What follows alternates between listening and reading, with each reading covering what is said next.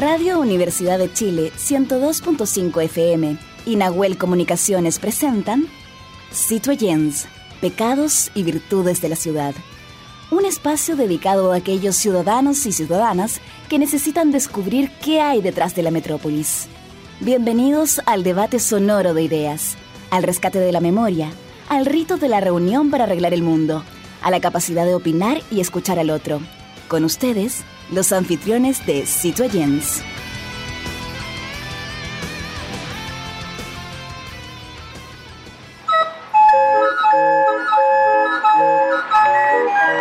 Radio Universidad de Chile y el programa Citoyens, Pecados y Virtudes de la Ciudad presentan Conexión Patrimonial, Sonidos de la Geografía Humana, segunda temporada un microespacio dedicado a valorar nuestros tesoros humanos y sus oficios patrimoniales y que son parte de la memoria viva e histórica de nuestro país.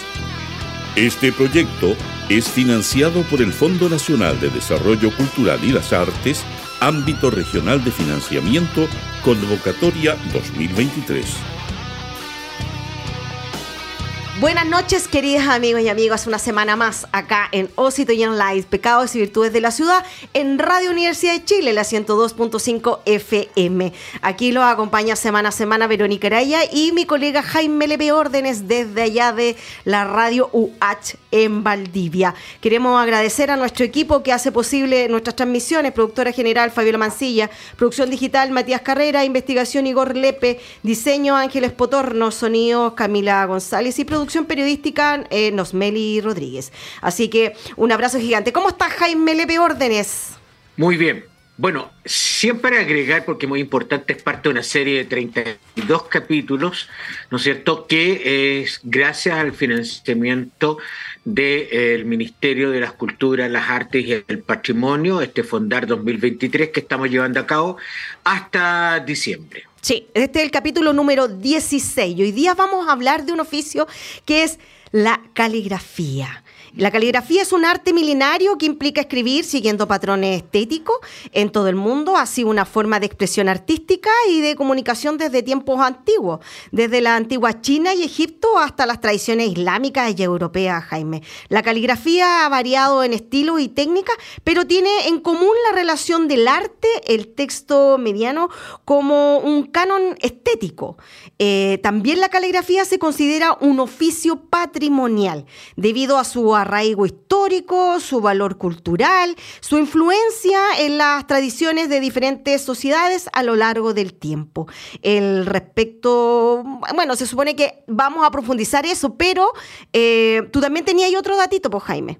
Sí, bueno, eh, en Chile la, caligrafía, tal como la señalabas tuvo a diferencia, ¿no es cierto?, de otros países milenarios, no ha tenido la prominencia que, que se requiere, sin embargo, embargo, a partir del siglo XX ya hay el surgimiento de talleres y de expertos que van, de artistas, ¿no es cierto?, que van trabajando esta caligrafía y que de alguna manera van eh, mostrando el vestigio y la, y, la, y la experiencia cultural que va trasladándose de eh, época en época. Así que es muy importante la caligrafía. De hecho, debo contarte, Verónica, que antiguamente en la educación de, de la década del 60 y el 70, la caligrafía era parte de las asignaturas que tenían en la educación básica los colegios especialmente experimentales. Sí, sí. Hoy día, bueno, hoy día en la educación actual hay en, el ramo de, literatura justamente hay un famoso libro que es de caligrafía donde a los niños justamente los tratan de incentivar y motivar para que mejoren esta caligrafía, pero en realidad pareciera que falta mucho y es importante conocer este oficio. Y para ello estamos con Humberto Lea Montero, licenciado en Filosofía de la Universidad de Chile, eh, también en Magíster en Literatura Literatura de la Universidad eh, Católica, doctor en Literatura Hispanoamericana de la Universidad de Chile. ¿Cómo estás, Humberto? Gracias por tenerte acá. Eh, bueno, también hay que decirle a nuestros seguidores que Humberto ha estado con nosotros desde el 2015, siempre ha estado viniendo, ¿cierto?, a nuestro programa a hablar de temáticas súper interesantes, pero hoy día claramente vamos a hablar de la caligrafía. ¿Cómo estás, Humberto? Gracias por aceptar la invitación. Cuéntame, ¿qué quieres que... Lo, primero que nos gustaría conversar... Eh, que la caligrafía ha sido transmitida de generación y en generación. Y en, tu caso, ¿cómo fue? ¿Cómo fue el llegar al tema de la caligrafía? Mira, eh, estaba mirando en la casa, tengo un libro grueso que lo empecé a caligrafiar en 1970. Es lo más antiguo que tengo mío, aunque ya, ya en esa época tuve por casualidad unas pocas plumas y me gustó empezar a ver cómo era eso, cómo era esa diferencia entre escribir con un lápiz normal que escribir con una pluma, que se produce una situación diferente. Y después, en el 70, yo entré a estudiar mi primera carrera, que era eh, licenciatura en lenguas clásicas, filosofía y mención en lenguas clásicas, y en ella tuve mucho, empecé a tener contacto con manuscritos. Mm. Y para revisar manuscritos vi que era mucho más fácil copiarlos con pluma, y ahí uno iba entendiendo mejor. Hasta el día de hoy sigo trabajando con manuscritos ando en este momento con un montón de manuscritos ahí de, de, varios siglos, unos manuscritos de Aristóteles, dificilísimos de leer, pero son, eh, es un tema que se fue desarrollando poco a poco, eh, por gusto mío, me entretenía y también por la preocupación que, que, yo creo que comparto con muchísima gente, que tú ves que cuando entras a la universidad, eh, tu letra se destruye completamente porque no logras tomar apuntes con la rapidez que quisieras. Claro. Entonces a mí me, me, preocupó saber que mi letra era un desastre, porque en el colegio había tenido mucha caligrafía, pero era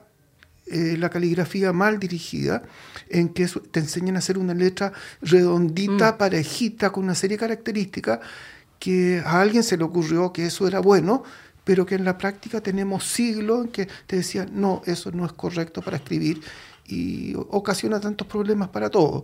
Y ha ocasionado que ahora la la caligrafía, la escritura esté desapareciendo. Mira, Jaime. Mm.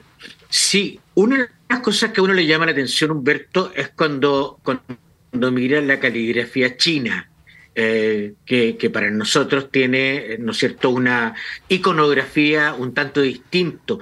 Eh, ¿Tú has tenido experiencia ahí con, eh, con manuscritos o con textos en chino? No, con texto en chino no, pero sí he practicado un poco trabajar con pinceles para conocer cómo es, cómo solucionaron el problema ellos de escribir. Ellos solucionaron el problema manteniéndose con los ideogramas. Nosotros, que somos la cultura greco-romana, se produjo un cambio increíble eh, cuando los fenicios elaboran un tipo de alfabeto, es decir, se rompe el ideograma ya, una, ya cuando yo escribo mesa, no tengo por qué dibujar una mesa. Escribo varios símbolos que significan mesa. Mm. Fue el comienzo de la escritura abstracta, que es la que nosotros usamos. Y posteriormente los mismos griegos van a hacer un cambio impresionante que van a separar consonantes y vocales. Y ahí nace nuestra escritura. Ah, Humberto, hay, algo que dentro de todos los oficios que nosotros hemos ido estudiando en estos capítulos, siempre se caracterizan o siempre nos dan a conocer cuáles son las técnicas y cuáles son los estilos. ¿Qué pasa aquí con la caligrafía? ¿También tiene estilos? ¿También tiene técnicas? Por supuesto. Eh, por un lado tienes el desarrollo tecnológico. El desarrollo tecnológico permitió tener diferentes materiales donde escribir. En el Imperio Romano la gente escribía en unas tabletas de cera con un punzón. Entonces eso te permitía escribir de cierta manera. Cuando después se empieza a usar el pergamino y se empieza a usar esto, una pluma de ganso, te modifica la letra y empiezas a hacer otro tipo de figura y se va produciendo un desarrollo en que la escritura va a la par con la tecnología. Eh, si llegamos a la época actual, vemos que ahora eh, la caligrafía es prescindible. Mm. Si tú, desde este momento tú puedes decir tranquilamente, no voy a escribir nunca más. Y tu vida va a seguir normal, porque por ejemplo le puedes dictar al computador o al teléfono y él va a escribir por ti. Mm. Eh, yo pienso que en un futuro bastante cercano la gente va a saber leer, pero cada vez va a saber menos escribir. Yo hago clases de caligrafía y la gente llega justamente con ese problema porque la letra se le está perdiendo por falta de uso. Cada vez tenemos menos posibilidades de escribir durante el día. Y eso ha hecho un cambio eh, tan importante como los que hubo desde la antigüedad con, la con, los, con lo que va provocando la tecnología.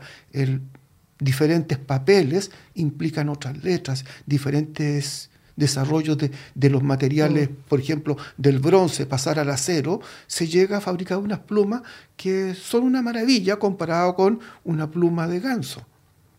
Mira. Entonces, se va... Se va Jaime. Sí, no, Humberto, te, iba solo a agregar, eh, bueno, estamos evidentemente con las nuevas tecnologías, sobre todo, ¿no es cierto?, los smartphones y, las tablets y los, mismos computadores, hemos pasado, y lo vemos en el WhatsApp y en algunas redes sociales, ¿no es cierto?, la iconografía. Estamos reemplazando el, texto, la fuente tipográfica, ¿no es cierto?, por un icono, por un, por un monito.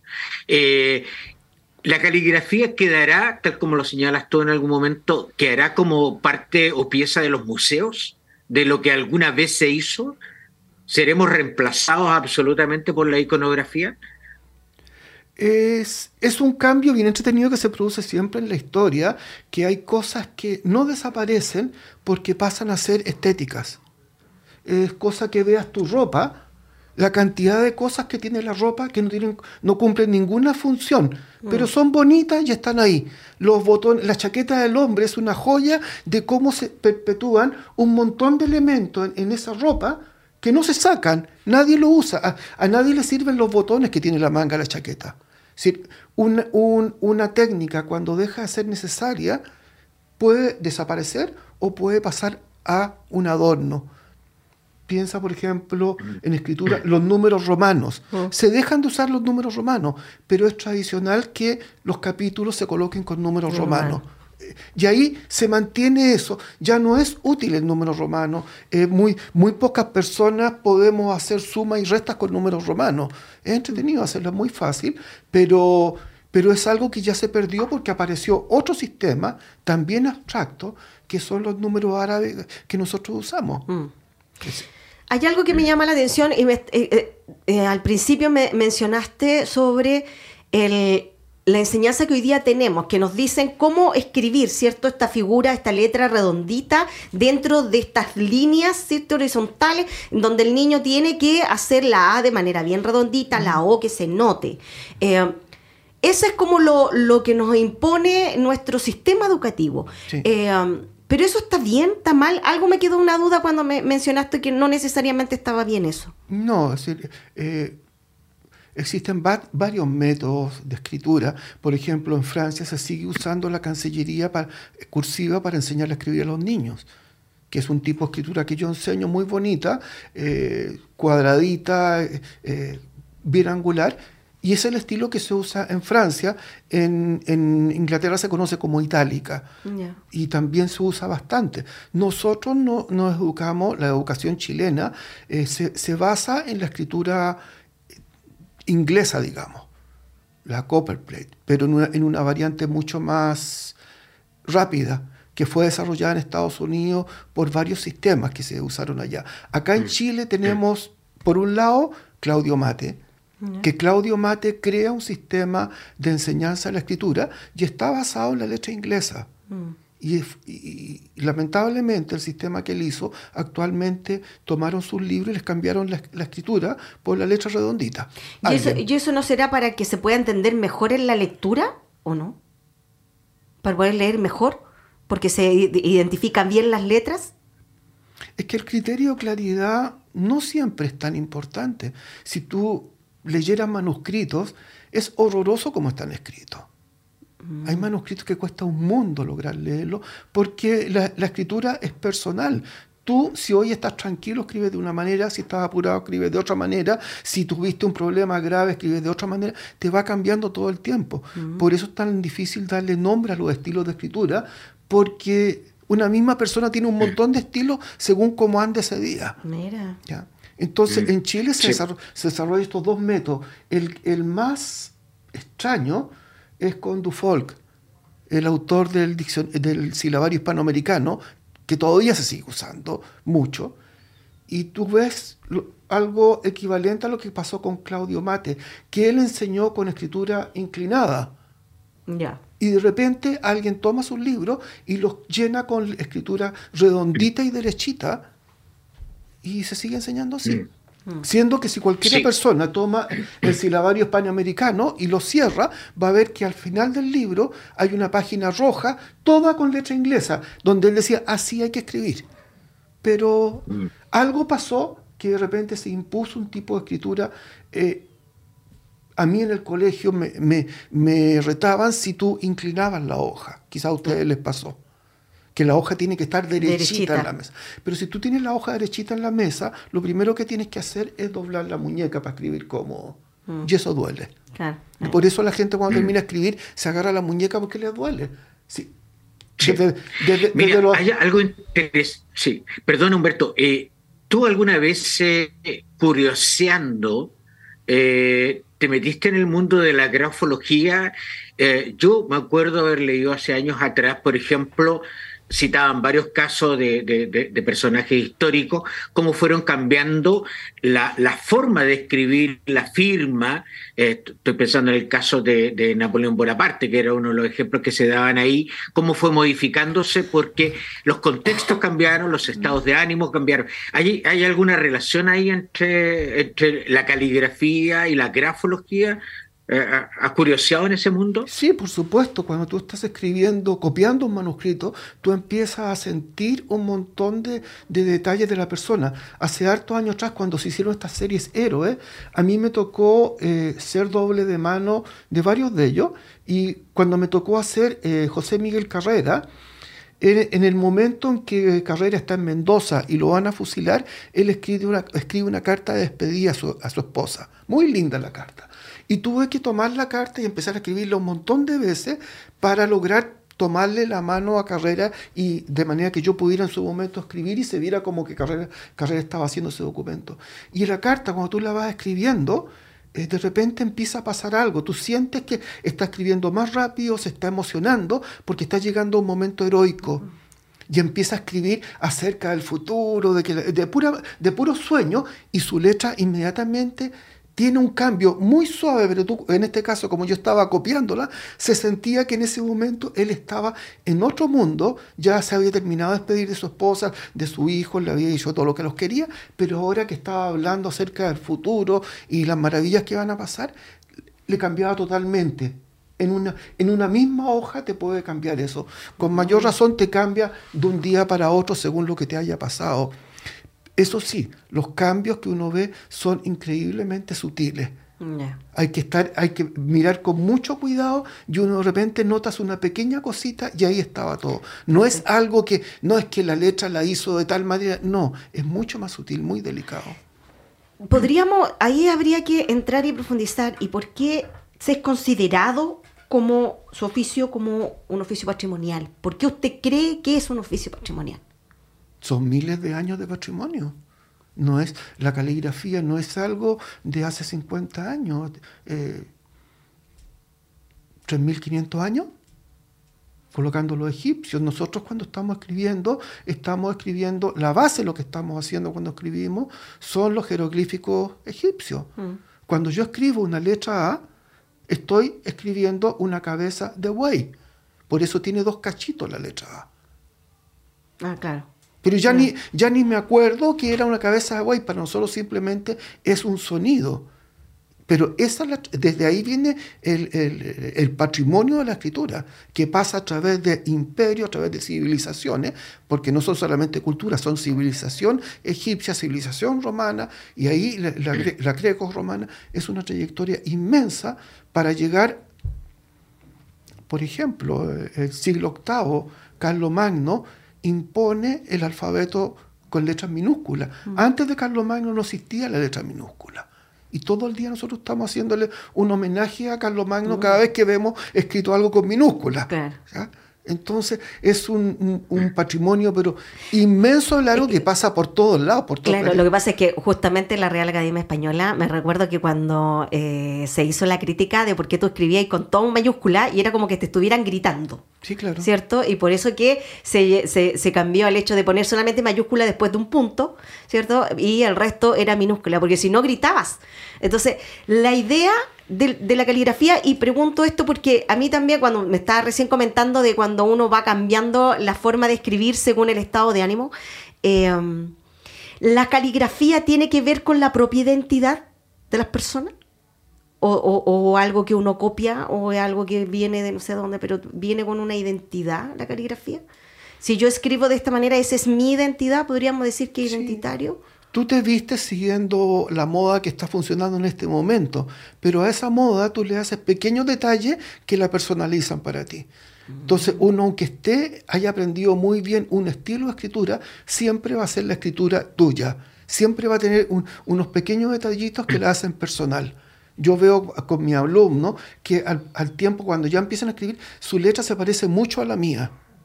Pero de repente se empiezan a producir cambios y empieza a salir la de ellos. Mira. Eh, eh, la, personalidad siempre aflora en todas estas situaciones y termina definiéndose. Cuando yo enseño caligrafía, yo sé que hay cosas que puedo enseñar y hay cosas que no puedo enseñar.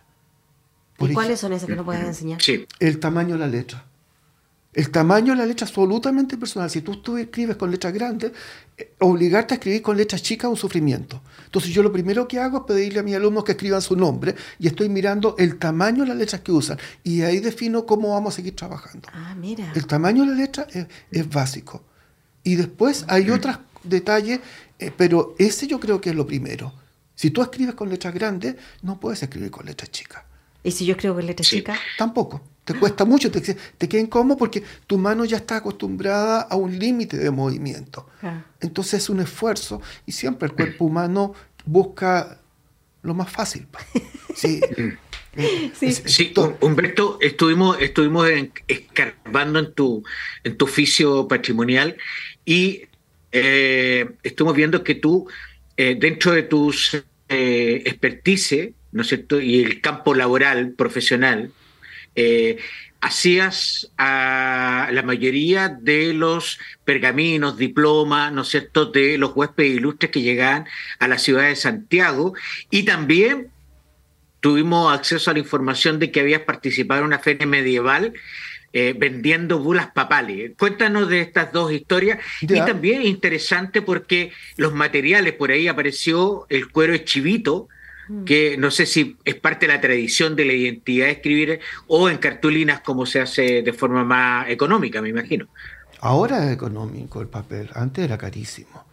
Eh, cuando, cuando duré, eh, perdón, eh, ah, se me van los, los, nombres de repente, cuando se hace la primera Biblia impresa, ¿ya? el valor de cada ejemplar era equivalente a una casa era carísimo, los materiales eran muy caros. El papel ahora no vale nada, pero antes era muy caro. Eh, yo ciertos trabajos importantes y me encanta hacerlo así por, por todas las posibilidades que tiene. Me gusta cuando hago trabajo en pergamino. El pergamino es lo que decía Jaime, es cuero de, de diferentes animales, chivito, eh, eh, cordero, ovejas, vaca en el trabajo, en toda la tradición de, la escritura, la gente no tenía como ahora que vamos a un supermercado y encontramos todo. Entonces tú ves que la cantidad de materiales que se usa es muy variada porque en el fondo era lo que tengo a mano. Si quería escribir, simplemente agarraba algo, que se, un líquido que se pudiera ensuciar con algo y esa era mi tinta. Entonces, eh, eh, un tema muy bonito es escribir en pergamino, que implica todo un trabajo bien interesante de, de manipular el material para que queden las mejores condiciones para escribirlo. Aquí tenemos, para poderle informar a nuestros auditores, tenemos en la mesa justamente una pluma y tenemos material de, ¿cómo se llama este que tiene el primero? Este. Ese es, que es, un, que, es de madera y tiene una punta en ángulo. En ángulo. Esta es, la, esta es, la, pluma que se usa para escribir letra inglesa. Mira. Que es muy inclinada y uno necesita que la pluma se pueda abrir para ir dando, en caligrafía se llama sombra, es decir, trazos delgados y gruesos. Ya. Entonces por eso ya está inclinada. Mira, y la que sigue, que también es otra pluma. Esta tiene eh, la punta cortada, porque se llama punta justamente recortada, y es para hacer todos los otros tipos de letras en que se producen trazos gruesos y delgados, pero por la posición de la pluma, como las letras góticas, cancillería, todas las otras letras. Y estas son dos plumas que yo hago. Esta es una pluma de ganso. Una pluma de ganso, mira qué bonito es durísima, hay que prepararla, pero queda durísima.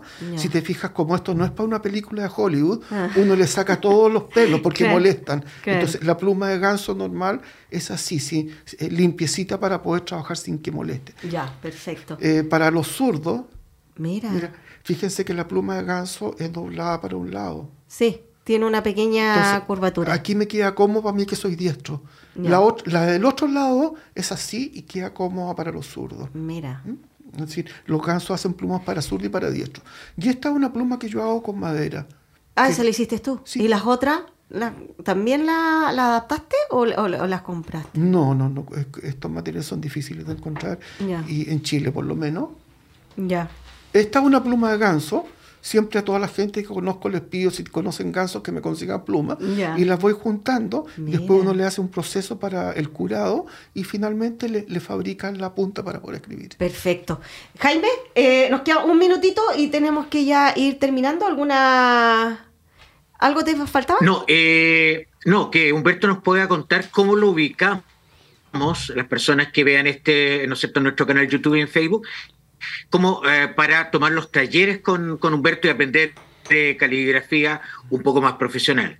¿Tienes algunas redes sociales donde te pueden ubicar? Sí, en Instagram, Caligrafía Chile, en, en Facebook también tengo una página, dos páginas de caligrafía, y en mi sitio caligrafía.cl.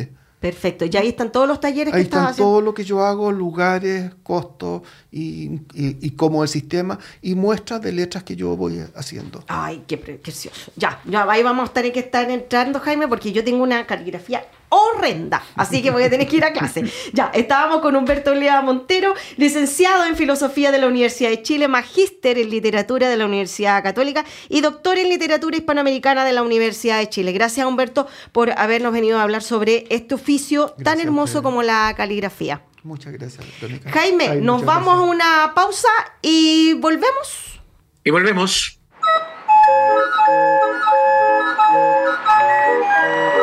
Radio Universidad de Chile y el programa Citoyens, Pecados y Virtudes de la Ciudad presentaron Conexión Patrimonial, Sonidos de la Geografía Humana, segunda temporada. Un microespacio dedicado a valorar nuestros tesoros humanos y sus oficios patrimoniales y que son parte de la memoria viva e histórica de nuestro país. Este proyecto es financiado por el Fondo Nacional de Desarrollo Cultural y las Artes, ámbito regional de financiamiento, convocatoria 2023.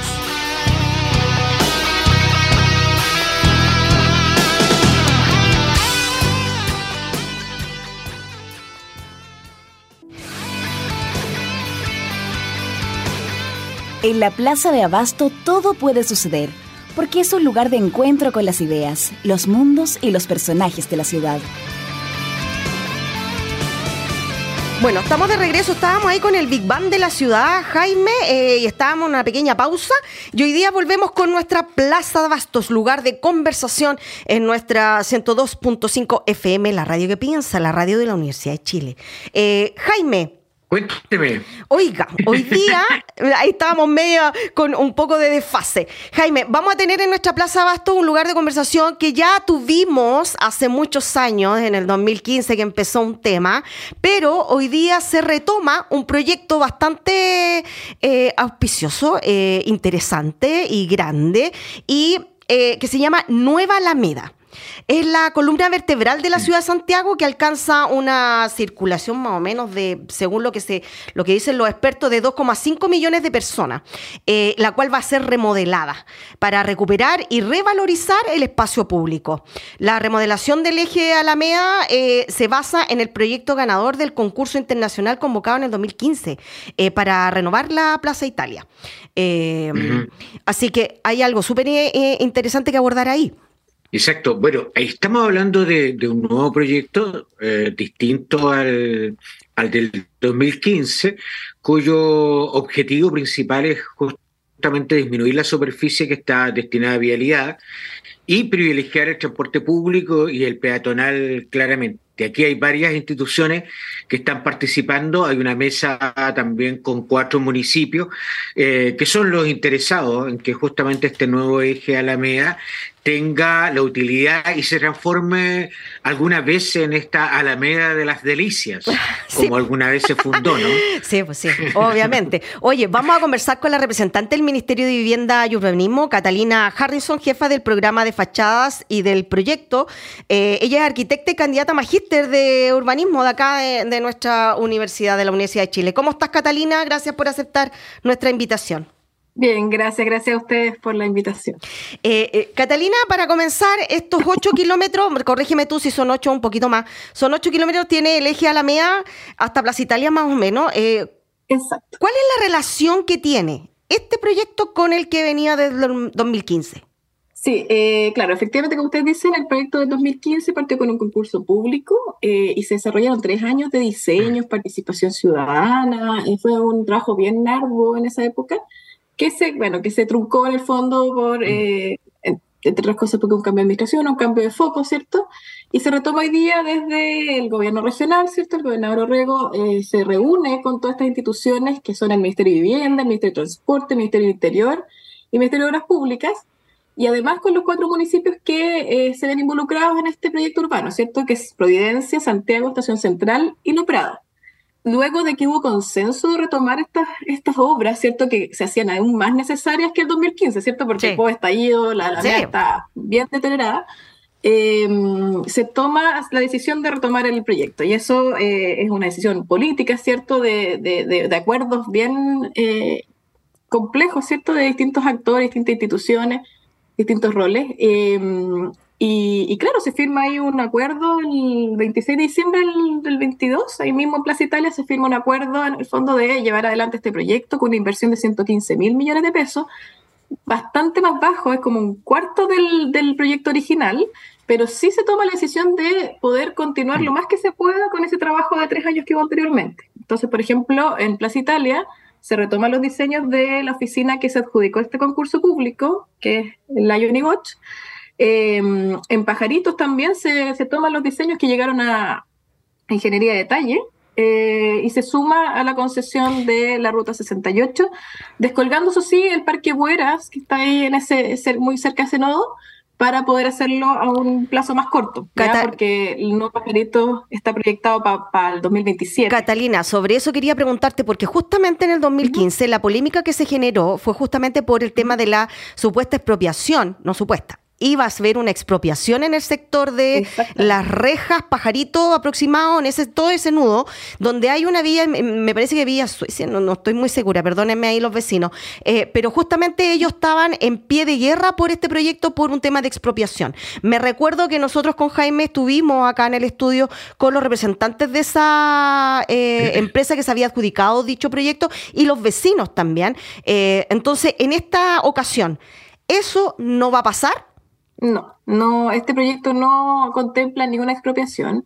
Eh, eh, se remodela en el fondo entre las líneas oficiales existentes eh, y, en el fondo es un proyecto menos, menos estructural que el original. El original tenía un foco en, convertir la Alameda en un corredor bien focalizado en el transporte público, que era la lógica además del año 2015, ¿cierto? Mm, Hoy día el peatón se pone por sobre el transporte público incluso, ¿cierto? Los transportes activos son hoy día los que, los que se ven en el foco de la, del diseño urbano. Entonces, ustedes ven el diseño de Plaza Italia, por ejemplo, se enfoca en el parque, ¿cierto? Mm. En, hacer mucho más amigable el espacio público para los que transitamos a diario por ahí, que como tú decías, son dos millones, más de dos millones de mm. personas a diario. O sea, más, más que los vecinos que viven ahí, también está todo este población flotante que tiene la Alameda, que es mucha. En Plaza Italia pasan varias cosas, además van a pasar tres líneas de metro, o sea, hoy día tenemos mm. dos líneas de metro, pero se suma la línea 7 también, que ya se están construyendo. Entonces, eso solo aumenta y, es muy bueno, ¿cierto? Es muy bueno que se ocupe el espacio público y por ende que el espacio público esté pensado para el peatón, ¿cierto? Para que sea un espacio agradable, no, no tan caluroso, ¿cierto? Eh, hoy día cruzar eh, ahí en Plaza Italia es un desafío, hay que esperar varios semáforos, pasar mucho calor, frío, etcétera. Sí. Jaime. Así que la idea es hacer algo más amigable, especialmente para el peatón. ¿Eh? Sí, Catalina, cuando, cuando uno visita, y, no voy a, no voy a no voy a citar las grandes capitales eh, europeas, porque obviamente tienen un desarrollo urbano mayor que, el nuestro, pero estoy pensando en algunas capitales latinoamericanas donde hay una relación de eh, sostenibilidad en el fondo entre lo patrimonial, arquitectónico y lo moderno. Y hay cuidados y hay reglas del juego, no se puede construir a tontalla loca, por más volado que esté el arquitecto o la arquitecta, ¿no es cierto? ¿Qué va a pasar con la Alameda en este caso? Eh, ¿Cómo se va a conciliar esta relación estética, funcional, entre lo patrimonial, ¿no es cierto?, y lo moderno. Sí, la Alameda, en realidad este proyecto tiene como fin recuperar el espacio que ya tiene consolidadísimo la Alameda. Yo creo que es un espacio que ya tiene un diseño y un potencial en el fondo urbano enorme tiene este parque central, ¿cierto? Que se va a remodelar, que se va a potenciar, obviamente sin eh, modificar ni un árbol, al contrario, se van a duplicar la cantidad de árboles que tiene hoy día para dar, para reforzar el nombre Alameda, además, porque mm. que viene precisamente de la arborización. Eh, también se está recuperando el patrimonio, está muy deteriorado todos los monumentos históricos que están en el eje, son 15 los monumentos históricos, más alrededor de 70 inmuebles de conservación, varias zonas típicas, además que resguardan en el fondo que esto eh, no venga un arquitecto volado, como tú dices, y haga cualquier cosa, sino que está bastante controlado eso, sobre todo en la Alameda, porque Ahí el Consejo de Monumentos tiene varias declaratorias en el eje, así que eso está súper resguardado. Y por otro lado, el proyecto eh, tiene como foco, bueno, como lo que, lo que estábamos hablando, este espacio público como lugar de encuentro, ¿cierto? Como recuperar el Alameda, más que hacer grandes modificaciones. No es necesario, nuestro espacio ya tiene alto patrimonio, ya tiene mucha historia, tiene mucha memoria. Eh, no es necesario hacer grandes remodelaciones para, para que este espacio se vuelva a activar. Hay algo que. Eh, perdón. Perdona, perdona, Verónica. Eh, eh, no quiero que se me quede en el tintero antes de pasar a, otra consulta. Hay varios hitos, sobre todo estoy pensando en la altura de España, República, etcétera, de edificios que están votados. Mm.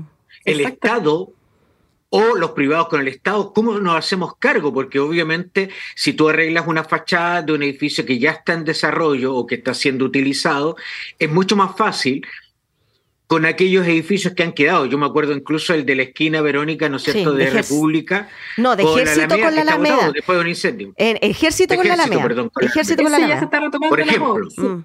Sí. ese se están retomando justo hace un par de semanas. Se, está, se va a convertir ahí, esa, fachada que quedó después del mm. incendio, ya se están retomando las obras. Eh, tenemos ahí pequeños indicios de que esto se está eh, volviendo a activar, ¿cierto? Eh, tenemos una inmobiliaria que, está interesada en el edificio en él, en hacer eh, una reconversión y hacer una especie de mercado urbano. Eh, tenemos ahí hartos desafíos, pero tenemos efectivamente muchos edificios que hoy día están vacíos y que esperamos que con todo lo que es la limpieza de fachadas, recuperación del espacio público, activaciones que se están haciendo permanentemente. El sábado tuvimos una, una actividad bien bonita ahí en el GAM, de las delicias de la Alameda se llamó de hecho porque estuvimos cocinando con los distintos actores desde universidades, privados, instituciones, vecinos de la mm. Alameda. Eh, fue una actividad bien bonita que tiene que ver con este acompañamiento que tiene este proyecto, que no es solamente infraestructura, sino que también cómo logramos que todos nos involucremos en el proyecto, que todos volvamos a la Alameda y por cierto que se vuelvan a, ocupar estos edificios que, están vacíos. Efectivamente, es, un desafío y es parte también del proyecto. Eso te quería preguntar, eh, Catalina, porque Tú recién mencionaste que eran 115 millones que se van a ocupar para este... 115 mil. 115 mil millones. Ya. ¿De qué manera entonces el ciudadano va a haber beneficiado en él justamente la utilización de estos recursos? Porque, te pregunto, porque claro, se va a gastar esto, se va a remodelar, se van a eh, mejorar las fachadas, pero el mismo ciudadano, no estoy diciendo que todos, pero hay un grupo claramente de ciudadanos que le gusta hacer graffiti ah, que le gusta rayar. Eh, el otro día andaban claramente rayando dentro del metro. Entonces, ¿de qué manera vamos a poder proteger esa cantidad de plata que se va a gastar en esta remodelación? Sí, bueno, ahí habrá varias cosas. Bueno, las fachadas son solamente, hoy día 500 millones hemos gastado, en total en los tres años van a ser solo 3 mil millones. Eh, es, mm. el proyecto más chiquitito, pero que ha tenido un impacto bastante grande. Los 115 mil millones son, incluido el nuevo pajarito, que se lleva el 50% de, de esa inversión, Plaza Italia, que son alrededor de 20 mil millones de pesos. Y bueno, la ciclovía que va a haber, que, son, que va a haber una ciclovía, ¿cierto? Ahí en, eh, a los costados del bandejón en calzada segregada de alto estándar. Y bueno, y, los mejoramientos del espacio público, por ejemplo, los héroes, donde está la intersección de la norte-sur con la Alameda, va a haber una remodelación ahí también. Hay, hay espacios que, que, requieren una intervención mayor. Esa inversión va acompañada, como te decía, de esta gobernanza, esta articulación de actores, porque la idea no es solamente mm. hacer eh, obras, sino que estas obras se mantengan en el tiempo. En el caso de los rayados, hay una mantención ya activa de lo que se va limpiando, pero y eso también va acompañado de eh, trabajo de, con la comunidad, ¿cierto? Hay otros programas que también se están trabajando hacia el interior de los barrios con voluntariado. Eh, estamos trabajando permanentemente para instalar en el fondo el cuidado del espacio público, ¿ya? Es, un trabajo como en paralelo entre eh, las obras y el trabajo con la comunidad. Eh, los mismos medios también han sido, eh, nos han acompañado en este proceso, ¿cierto? Se han tomado medidas legales también con las personas que se han eh, pillado, ¿cierto? Rayando. Entonces, e, es un trabajo como multidimensional, que, que es un desafío, por cierto, pero nosotros también estamos ahí tomando los datos de cómo se va comportando, cuáles son los sectores más rayados, si va disminuyendo. Todos dicen, en el fondo, que a medida que uno va limpiando, va disminuyendo. Nosotros lo estamos viendo, pero todavía es muy pronto para sacar conclusiones, pero estamos nosotros levantando todos los datos precisamente para ir tomando las medidas eh, correspondientes donde son, hay más rayados, los días que se raya más. Em, y la verdad es que ha sido, o sea, cuando partimos en el verano, nosotros pensábamos que esta cuestión iba a ser muy intensa y la verdad es que han habido muchos rayados, por cierto, pero, pero no tanto como pensábamos. Eh, la sensación de inseguridad que había hace un tiempo atrás, hoy día podemos corroborar, hay equipos cuadrillas que trabajan de noche eh, en la Alameda, pensábamos que iba a ser muy complejo y la verdad es que, bueno, también la, buena acogida de toda la, de la comunidad y de toda, eh, transversal en el fondo, nos ha ayudado a hacer un trabajo y que haya fluido súper bien el trabajo en particular de fachadas, que es la, principal obra que tenemos hasta el momento, así que esperamos que, que, todas las otras iniciativas que van a venir avanzando con el tiempo eh, sigan con esta misma lógica van a venir, por ejemplo, desvíos de tránsito importantes cuando se hagan eh, las, obras de las obras de Plaza Italia. Sí. Entonces vamos a necesitar ahí una, una, disposición de la comunidad también. Eso, eso te iba a preguntar, pero también mencionaste el tema del de, eh, sector de los héroes donde está la Ruta 5 Norte. Eh, ¿Qué pasa con General Velázquez? Sí, General que también hay un proyecto de, mejoramiento, de remodelación de ese espacio. Eh, ese está trabajando en conjunto con eh, el municipio de Estación Central, por supuesto, y bueno, con financiamiento del Ministerio del Interior a través de la Subdere, eh, articulación y financiamiento también del gobierno regional. Y bueno, y ahí, como te decía, van a haber una remodelación importante, más que las conservaciones, que son otra escala de mejoramiento para esos espacios que no requieren grandes modificaciones, sino que solo recuperar los pavimentos y el espacio público como era originalmente. Hay intersecciones como Diagonal Paraguay, estas, eh, General Velázquez, eh, la, la, intersección de la Norte-Sur con la Alameda, donde está la estación Los Héroes, que tienen unas remodelaciones más importantes. En todo el bandejón central también, principalmente desde la moneda hacia el poniente, va a tener una remodelación importante eh, como para también activar esos espacios. Hoy día el bandejón central es un espacio muy rico, eh, eh, tiene grandes árboles, tiene espacio para estar, pero no se ocupa tanto. Mm. Eh, la idea es que los peatones puedan cruzar y activar, darle programa a ese espacio para que puedan cruzar y, sacarle el jugo en fondo a un espacio que está en el centro de Santiago, pero hasta, se, hasta se ocupó, sí se ocupaba, porque lo ocupaba la gente que, que está en carpa durmiendo bueno, sí, pues ya también hay un trabajo ahí importante de la, liderado por la delegación presidencial, eh, pero de articulación de varios actores para controlar eso. Hoy día mm. está bastante controlado, es un trabajo dinámico, eso sí, mm, obviamente pues. vuelven a aparecer y hay que estar ahí haciendo gestiones para que eso no ocurra, pero hoy día está bastante controlado. Jaime. Hace, un, desde el verano más o menos que se controla. Jaime. Sí, Catalina, eh, aquí se habla de remodelar y, y es un concepto bastante amplio. Eh, eh, y me gustaría que, tú nos contaras un poco la especificidad, digamos, de, esta remodelación. Eh, ¿Esto significa un nuevo mobiliario urbano? ¿Significa una nueva estética, una nueva regla? Porque esto, sigo insistiendo, hay zonas, por ejemplo, donde hay mucho negocio de repuestos automotrices o de otro tipo de talla.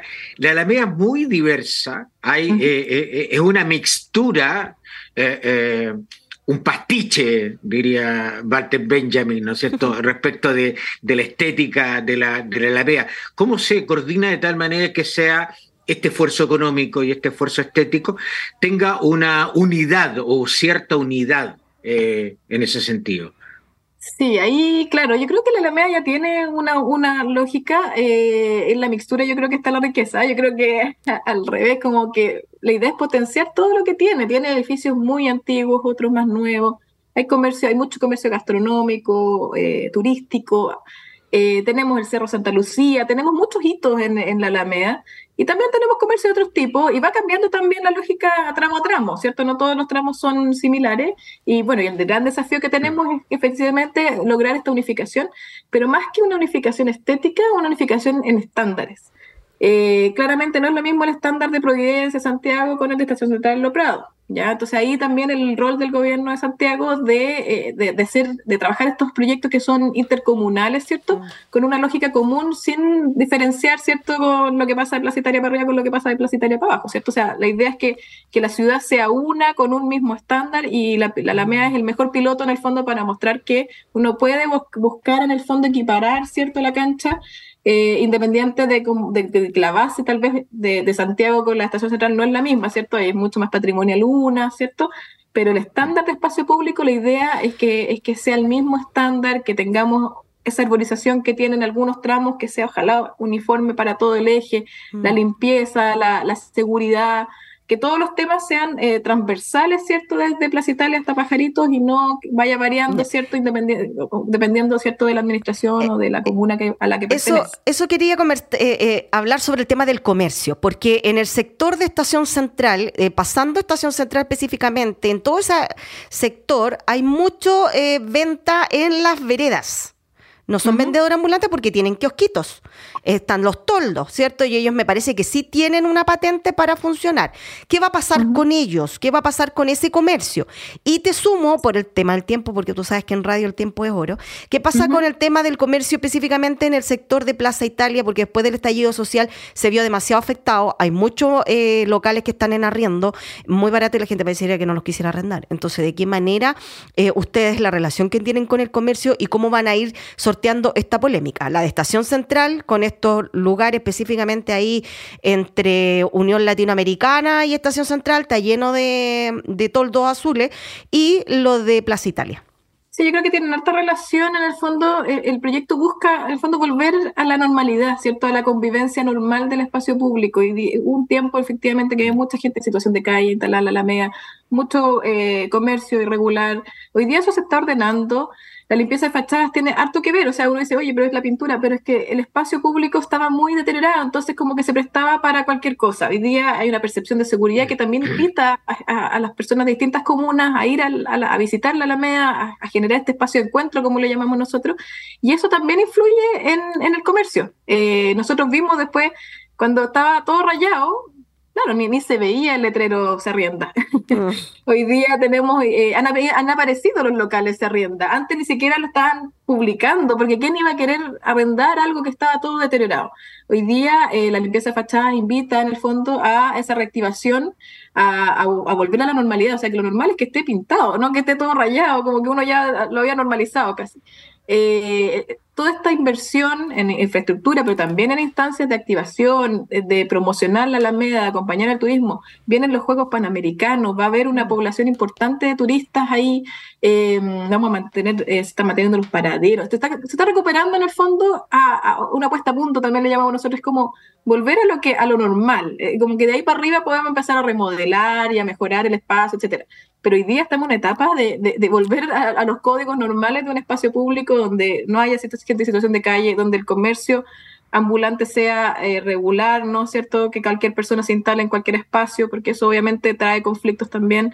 Em, y con eso esperamos que estos locales que están eh, ahí esperando un nuevo arrendatario em, logren en el fondo volver a activarse, volver a ocuparse. Perfecto. Jaime. Sí, Catarina, eh, hay un tramo eh, eh, que va desde Santa Rosa hasta la Plaza Italia y que tiene una línea muy fina donde obviamente tú, tú nos hablas que este nuevo proyecto implica beneficiar eh, sobre todo la relación peatonal o ciudadana, la convivencia. ¿Qué va a pasar con ese tramo? Porque ahí hay un hilo finísimo, ¿no es cierto? en el bandejón central. No, no, no existe como el otro bandejón que incluso llega hasta la reja. No, no, no, tiene el ancho ni, ni el espacio de la convivencia. Eso me refiero. Exactamente. Efectivamente, ese, ese, perfil es como uno de los más desafiantes porque además ya es un perfil estrecho, ¿cierto? Las veredas no son tan anchas, el, bandejón es acotado. Eh, y además vamos a sumar la ciclovía. Entonces, va, va, hay un desafío ahí en ese, en, ese, en ese tramo, efectivamente, que es más estrecho. Pero bueno, la ciclovía logra su espacio eh, comprimiendo las vías vehiculares y de transporte público. ¿ya? Se, se, mantiene la misma cantidad de vías, no se achican las, ni las aceras ni el bandejón, sino que eh, se comprimen las vías. ¿ya? Normativamente pueden ser más pequeñas en el fondo las vías de los autos y de los buses. Entonces se le saca ahí un poquito a cada pista y con eso se genera el espacio para la ciclovía, la segregación correspondiente. Eh, así que igual el espacio central, si bien sigue siendo acotado, no, no se va a ensanchar, hay partes de hecho donde no hay derechamente eh, bandejón, se va a sumar este, este, este buffer, ¿cierto? Que va a ser la ciclovía, que va a haber ahí una, un nuevo modo, ¿cierto? Que hoy día está mezclado entre los autos y las micros, andar la bicicleta.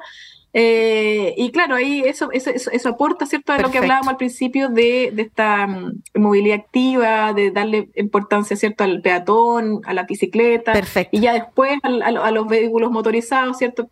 Principalmente el transporte público y los autos al final. O sea, ahí nos queda la claro. última prioridad, por supuesto, van a ser los vehículos Catalina, eh, nos están pidiendo que ya terminemos. Eh, ¿Qué día empezar directamente la remodelación en ese sector para que la gente empiece ya a darse cuenta que tiene que empezar a buscar otra alternativa?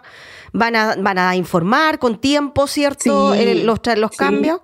Sí, no, el inicio de obras en Plaza Italia, que va a ser ahí un, golpe fuerte, ¿cierto?, al transporte de todo modo, eh, están pensadas para el verano, precisamente porque como hay menos gente en la ciudad, sea lo menos invasivo posible. en el verano. Enero, febrero. Pero las obras de limpieza de fachadas, ustedes saben, partieron en marzo. Sí, no, sé, eso terminando la primera etapa. Seguimos ahora con la segunda etapa, que incluye todo el espacio público, los monumentos públicos. O sea, no es solo fachadas, hoy día se incluye el borrado de graffiti en todos los elementos que hay en el, espacio. Bueno, estamos, estábamos justamente con Catalina Harrison, jefa del programa de fachada del proyecto Nueva Alameda, y así que le damos las gracias, ¿cierto? Representante, sí, claramente, del Ministerio de Vivienda y Urbanismo, ¿cierto? En este proyecto. Jaime, eh, así que le queremos dar las gracias a Catalina. Jaime, nos juntamos la próxima semana en otra Plaza de Abasto, lugar de conversación, ¿cierto? De otra temática ciudadana. Así que nos vemos la próxima semana. Que estén muy bien. Buenas noches.